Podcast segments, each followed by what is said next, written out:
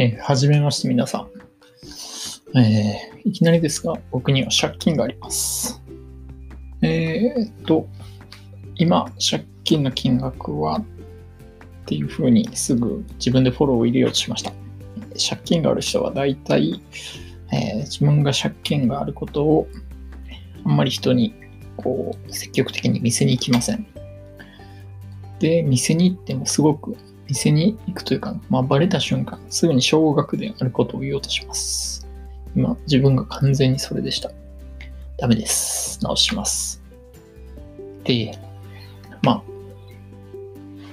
この4月から一応上場企業に入らせていただいて、まあ、裁量労働制という、本当なんか、悪の組織の地下労働みたいな残業時間をしながらも、残業出ないという、本当に涙が出るくらい悲しい労働環境にいるんですが、なんとか、先ほど生まれて初めてのボーナスが、なんと振り込まれました。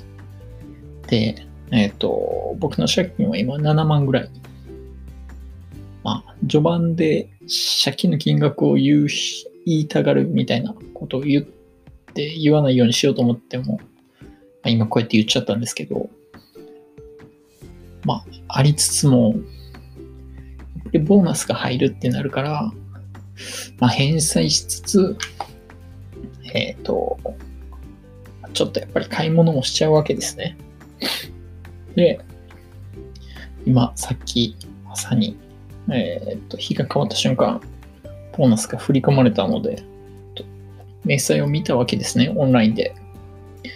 で、すると、一桁万円の前半でした。もうね、泣いてます。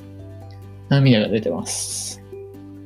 まあ、もちろん、税金として国に吸われてるのもあるんですけど、もう尋常じゃない吸われ方。